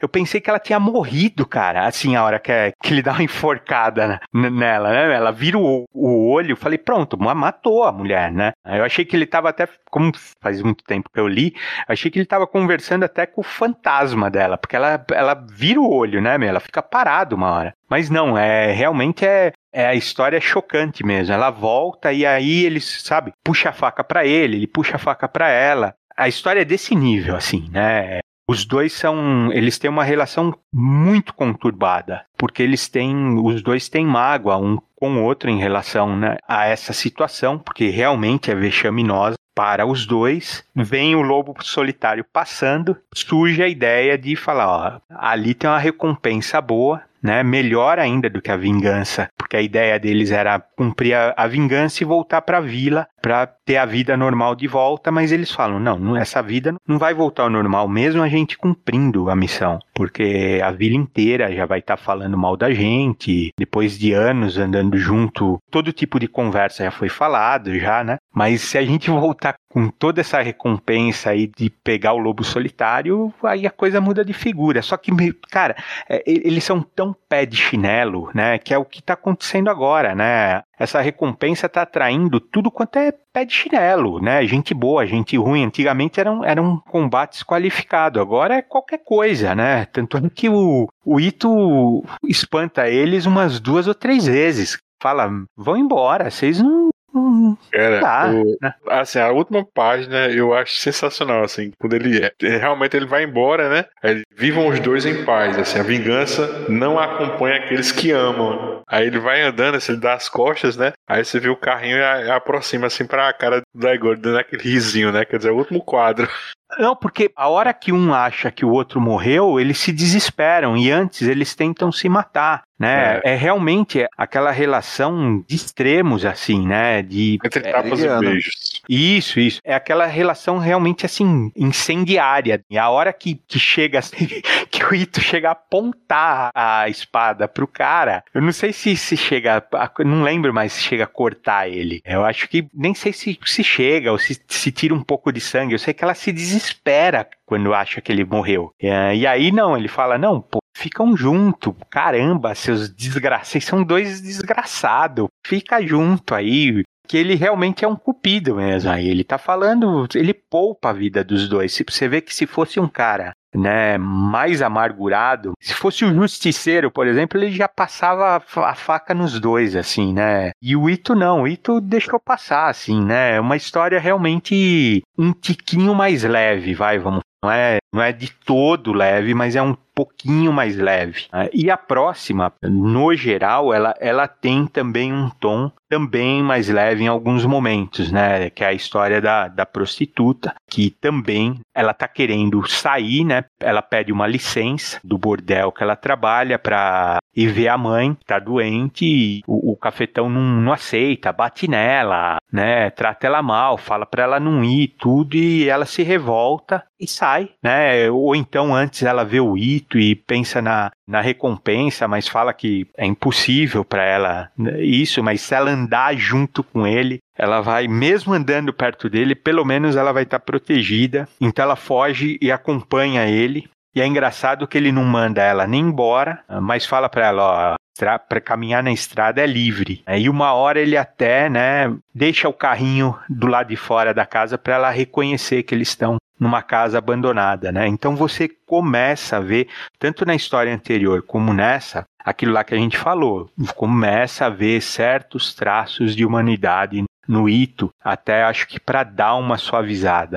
Para ele não ser um super-herói, para ele não ser uma coisa sobre-humana toda hora. Aí eu acho que a partir daí também a história fica mais leve, porque aí é uma figura feminina, né? acaba se tornando involuntariamente é uma família, né? É um é um road movie com uma família aí, né? Certamente uma família involuntária, mas é uma família, porque aí a prostituta quer fazer comida para eles, né? Faz um arroz ruim, né? Mas o, o Daigoro come de qualquer jeito, né? É muito legal, né? Essa construção, né? Gratuito. É, é, exatamente, né? Exatamente, ele fala, ó, não precisa, né? Não, não faço questão, né? Porque ele é o robozão, né? Ele é, ele é aquela figura, né, impassível, a nobreza em pessoa, então, né, deixa passar. Nisso, o pessoal lá do, do cafetão dela, né, o, os jagunços lá dele, estão atrás dela e acabam encontrando ela. Acabou encontrando ela, não dá tempo, é, é, não, não, não, pegam ela, ela tá fazendo um arroz, né, isso, fazendo um segundo arroz, um pouquinho mais longe, acho que ela vai no riacho pegar água, alguma coisa assim, e eles acabam ferindo ela, né, um pouco mais mortalmente, assim, né, e não dá tempo do Ito, o Ito passa eles na, na espada, mas não dá tempo dela sobreviver, né? Então é aquela história bonita, né? Que o, o Daigoro tem cinco minutos de mãezinha, que é aquela judiação, né? Você vê no final dele, ele levando uma, uma marmitinha de arroz, cara, na folha de bananeira, assim, que é aquela judiação, assim, que você fala, puta, né? A criança não tem um minuto de sossego mesmo. Acabou, né? A parte humana da coisa, né? Vamos pra ação, que é uma história daquele isso, isso, do armeiro, né? Do franco atirador lá, do cara que tem uma escopeta lá, um, uma arma, né? Que ele é contratado pelo Retsudo para tentar matar o Ito, né? Também o Ito conta muito com a sorte, né? Que justamente o mercenário que é contratado para matar ele tem uma nobreza, né? Que não, acaba. Na verdade, ele não, ele não é mercenário, ele, ele, ele, chega a ser samurai mesmo. Assim. Exato, ele, exato. Ele tá até relutante em aceitar a ordem, né? Mas assim, ele aceita por causa do cargo do, do Hetsudo, mas na verdade Aí, não é todo... pago, não é uma ordem mesmo, né? Todos os samurais que não são Yajo, que não são os ninjas, eles não querem. Você vê isso no, no, no, Lobo Solitário como um todo. Nenhum deles aceita matar o Ito na covardia. Todos eles partem para algum tipo de confronto pelas regras de samurai, de uma maneira honrada, sem atirar no cara pelas costas. Tanto ele quanto o cara da última história ficam relutantes da, da co própria covardia técnica, né, de atirar com, com uma escopeta, com um canhão contra um cara sozinho com uma espada, né, fora de um, de um ambiente de guerra. Todos eles falam, né, não é uma guerra, não é um, um, um campo de batalha, é, eles estão sendo mandados para um assassinato, nem diretamente pelo Shogun, né, eles mesmos sabem que tem um interesse subjacente do Retsudo nesse negócio. E eles têm zero vínculo com, com o Retsudo. Então, todos eles são relutantes mesmo de, de fazer qualquer covardia e manchar o nome deles porque eles não têm nenhuma obrigação com o Retsudo que não seja o dever de cumprir a ordem. É exatamente isso, porque assim, é até interessante você ver que se não tivesse o elemento, né, da nobreza samurai, apesar dele ter o trabucão lá, ele é um sniper, né? Era a palavra que eu tinha perdido. Ele é um sniper, vai. Se não tivesse o elemento samurai, ele, ele faz uma emboscada. O Itogami ele tá num, num pedaço lá do mar que ele tem que ele não consegue cortar, né, pela água. Então ele tem que subir um penhasco, né, que ele, ele ficaria de costa e desprotegido, com o Daigoro amarradinho nas costas, o Daigoro e a espada amarrado. Era a hora que assim o cara com o trabucão ele dá um tiro e acabou, acabou a história, né? Não tinha como errar, não tinha como a história acaba ali mesmo, né? Só que ele não quis atirar pelas costas. Apesar dele ter um armamento diferente, ele ainda é um samurai. Você acaba relacionando, né, com aquelas histórias que você vê aquela época de transição, né, do Japão, né, da questão da entrada dos armamentos, né, da, da espada, saindo da espada, indo para realmente para as armas de fogo. Você vê que e, e a questão não era a arma em si, né? E sim, né, a, a filosofia, filosofia samurai, o modo de vida, porque ele realmente, apesar de ele ter essa arma, ele esperou para lutar com o Ito frente a, frente a frente e aí morreu. Aí, aí rodou, morreu, não teve jeito. Mas a história é interessante. Para ir finalmente para a última história, que essa eu também acho demais, né? Porque você vê o, o Ito planejando, né, com o Daigoro. Eu realmente também, Luigi, eu esqueci algumas coisas assim, né? quando ele fala pro Daigoro, ó, nós vamos pelo navio que é o navio do inferno, né? Você já imagina, você caramba, o que, que eles vão fazer? Eles vão fazer o diabo, cara, a hora que eles entrarem naquele navio, meu, já, tinha, já é certeza. Aí você vê os, os dois tirando a roupa, assim, meu, eles vão invadir o navio, eles vão abor pirataria eles vão fazer, meu, aquele navio. Dito e feito, eles entram no navio, o barquinho, eles fazem uma cópia deles, assim, de, de palha, né, parece, com a roupa deles, né, de palha, e enganam, né, o navio, que também é um samurai, né, Mauro? O, o capitão do navio também é samurai, né? Tá lá cumprindo ordens, mas é um samurai que também recusa cumprir. Quando o Retsudo manda ele, ele fala que não vai, e aí o Retsudo sobe o tom e ele acaba tendo que ir contrariado, porque ele sabe que aquilo não é uma missão propriamente do Shogun, não é uma missão de honra, ele tá fazendo o trabalho sujo do Ziajo e ele vai, ele fala, não, vou, mas vou nas minhas regras de samurai, não vou me queimar pra a honra minha, da minha família, para ficar agradando o Retsudo. Nesse caso, o Retsudo fala para ele que isso daí ia chegar no Shogun, né? Ele fala, não, por isso que é, é, acaba convencendo ele também a se envolver, né? Enfim, final da história, que eu acho que é a parte assim que eu acho mais incrível, porque é o Ito e o Daigoro pelado no o, o Ito de fraldão, mas o Daigoro pelado no barco, né, meu, no navio, ainda tá no espírito Nelson Rodrigues aí da edição 19, cara, fazendo o diabo, né, meu? invadir o navio, cara, e assim eles vão lutando, né, até que o capitão fala, opa, opa, opa, não quero sangue no, né, no meu navio, você vai lutar só comigo, se você vencer, minha tripulação leva você até, fala uma ilha, né, leva, levam eles até uma ilha. E aí não tem jeito, né, no um a um o Ito leva fácil, né, e aí levam eles até a ilha, a hora que o navio atraca, toda a tripulação fala: agora nós vamos lutar com você. E aí morre todo mundo, cara. Pô, assim, a história é demais. Vale ter o equilíbrio das duas coisas, porque é muito legal também você ver que, embora o cerco esteja se fechando pro Ito, ele é muito habilidoso também, né? E ele é focado nesse objetivo de vingança, cara, e nada vai parar ele. Nada assim, né? Então, caramba, ele, assim, ele, é, ele é muito intenso, né, para isso. Na história anterior também, né, do atirador, que ele põe o Daigoro debaixo d'água até o menino ficar desacordado, Sim, é, né? É, é, uma, coisa, é uma coisa que eu ia perguntar para vocês também, assim. Eu adoro essa história aí que você falou aí do, do, navio, né? E até porque ele começa muito bacana, assim, com a conversa do Ito com o Daigoro, né? Ele falando sobre a lua. Por sinal, o, o nome desse volume é A Lua em Seu Coração, né? Justamente o, o título dessa história. E ele fala lá que provavelmente ele, ele morreria e Daigoro ele encontrasse algum conforto se, se ele sobrevivesse. Ele dizia que, que o Ito e a mãe estariam lá na Lua, né? E a Lua estaria sempre com ele, né? Então eu acho bem bacana isso, assim, mas meu conto favorito ainda é esse do Armeiro, né? A gente até discutiu, assim, em outros programas, inclusive, assim, uma, uma batalha, assim, alpinista do Ito, né, contra aqueles Metsuki fantasmas, né, que eles estavam mortos para suas famílias, mas vivos, assim, executando aquele ofício meio doido, né, na guarda de honra do Shogun. Mas nessa história do Armeiro, aqui desse volume 19, né,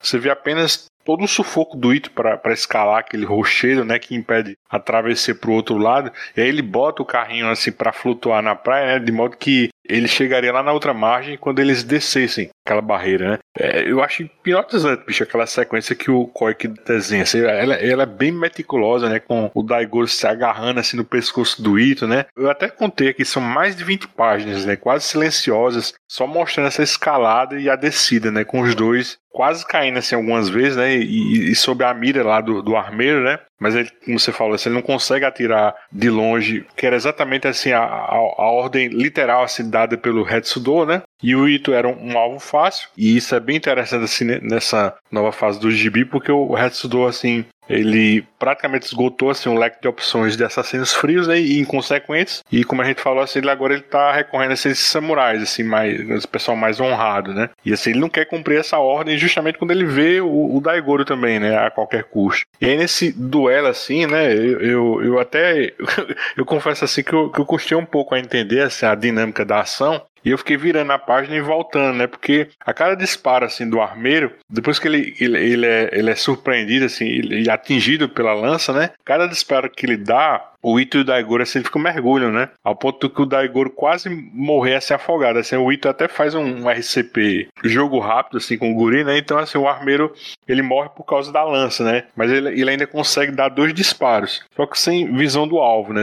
Já que, como eu disse, os dois ficam mergulhando, esperando até que o tiro fosse disparado, né? Então, assim, às vezes demorava um pouco e, justamente isso, o Daigoro quase que morre afogado. Vocês entenderam também desse jeito, assim, que, que ele ficava mergulhando? Eu, assim, de certa forma, a página eu achei um pouco confusa. Não, é isso mesmo. Ele ficou mergulhando. A hora que ele atirava, e pegava na água, não pegava nada, ele não conseguia acertar o, o Ito e o Daigoro. E justamente por causa disso que o Daigoro se afoga ali o Ito tem que ressuscitar ele. É, ele dá uma tá desmaiadinha, né, meu? É. E tu fica, fica empurrando as perninhas dele pra, acho que pra ele soltar água, cara. Assim, ele dá uma desmaiada mesmo. Quer comentar, Mauro, essa, esses dois últimos contos? A do armeiro, do cara do canhão, ela é bem interessante por esses aspectos que a gente já comentou, né? Da honra dele. É, você vê que o, o Retsudo acabou aquela devoção cega a ele. Todo mundo que realmente devia alguma coisa para ele, os Yagyu, os Kurokua, acabaram. Agora ele tá tendo que apelar para uns caras de segunda linha, para uns samurais que vão mais pelo dever do Shogun do que por qualquer outra coisa, mas que sabem que eles estão sendo manipulados, sabem que o, que o tem uma agenda própria. E depois a gente vai ver mais lá pra frente que ele acaba apelando para quem ele pode pagar até das piores pessoas, né? E do último conto, realmente gosto muito, é o melhor da edição. De novo, né, o, o Retsudo recruta o, o capitão do, dos navios e ele acha uma covardia atirar de canhão de navio em duas pessoas que estão num barquinho e ele não se mancha.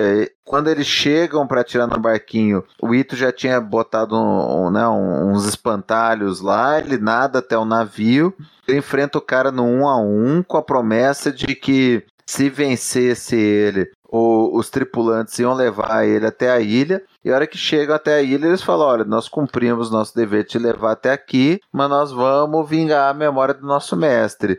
Aí, de novo, não mostra né, o combate, mostra só as sombras, também é muito legal. É, mostra as sombras e mostra a lua, né? Que o, o, o Ito tinha falado pro Daigoro. Mostra só a lua refletida na água, e a hora que acaba, tá todo mundo morto. E o Ito derruba de novo uma lágrima. De novo, ele teve que matar gente honrada, gente boa, gente que não precisava morrer. Mas não é isso que vai fazer ele largar a missão, por mais que ele esteja sofrendo com aquilo. Indo agora para o fim do programa, como a gente tem feito desde então, assim, vamos falar um pouco das capas, né? E qual seria a favorita de cada um dentro do recorte de hoje. A primeira coisa que eu queria registrar é que as capas do volume 17 e 18 marcam o fim das colaborações do Bill Sienkiewicz, né? E a da 19 é o início da fase do Matt Wagner, né? Como capista. Minha favorita é da 17, né? Do, do propósito indomável. Inclusive a, a, figura, né?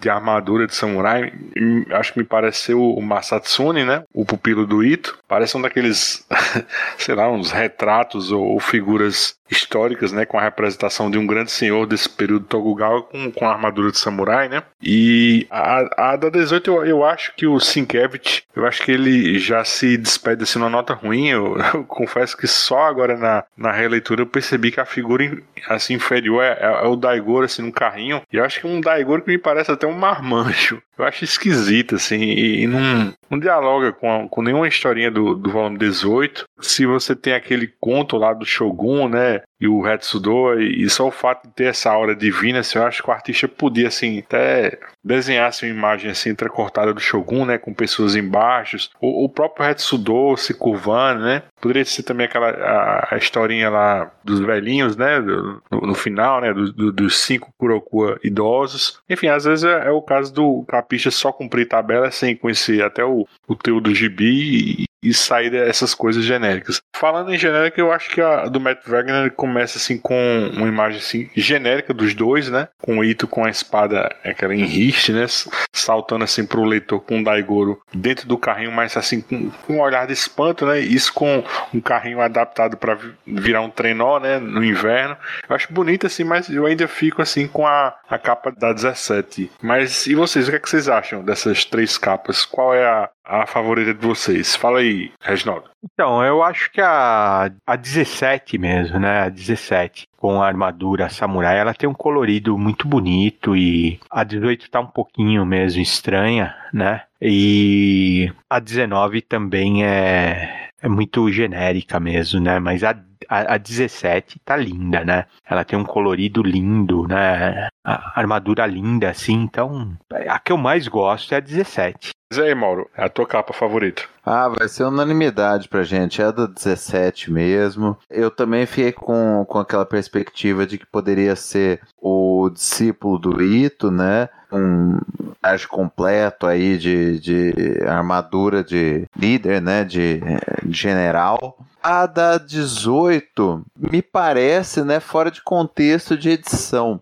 Além do, Daigor ter ficado feio mesmo, tá com cara de adolescente, tudo, me parece que tá com o carrinho atirando embaixo, né? Que seria daquela época que o carrinho tava com. Sim, é. A arma de múltiplos tiros, né? Que eles chamavam, né? Isso. Então, né, cara, não, não é capa para essa edição, é capa para uma edição muito anterior. Então, assim, né, é o que você falou, fora de contexto mesmo, não me agrada. Eu gosto da perspectiva de luz e sombra, é do tiro, de estar tá refletindo a luz da, dos disparos, né, no, no Daigoro, aquela sombra no Ito mais a fundo, mas não tem nada a ver com contexto. E a seguinte é muito genérica, e também não tem nada a ver com edição, que não tem nada a ver com neve, teria talvez alguma coisa a ver lá com a 17, mas nem assim também não. Né? Tem outras histórias em que tem esse negócio do, do Ito descendo com o carrinho,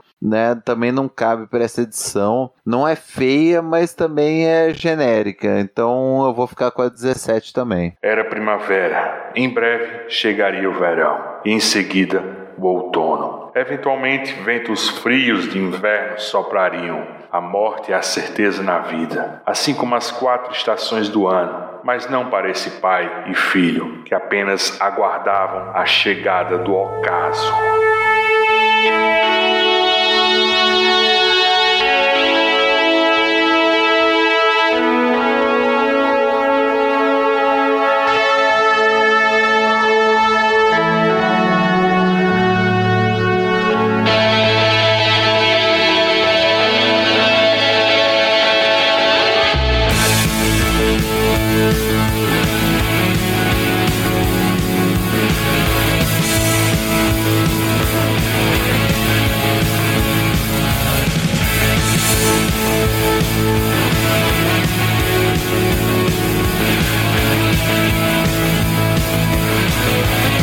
Então é isso, nós vamos ficando por aqui. Os escapistas estão no Spotify, iTunes, Google Podcast, Deezer, Amazon Music ou no seu agregador favorito. Se você quiser registrar sua opinião sobre qualquer podcast da família Escapistas, é só dar seu pitaco no Twitter, escapistas. Se você gostou do que ouviu, assina o nosso feed, registra teu comentário no iTunes, no Spotify, dá uma estrelinha pra gente. Isso ajuda o podcast a ter mais visibilidade na podosfera. Quer ajudar os escapistas a manter esse trabalho? Compra teu Lobo Solitário, gibis, livros, Ou qualquer coisa através de nossos links afiliados. Eu gostaria de agradecer aos meus queridos caça-prêmios do inferno. Valeu, Mauro. Seguimos na Fumador até as próximas edições. E agora até o fim, né?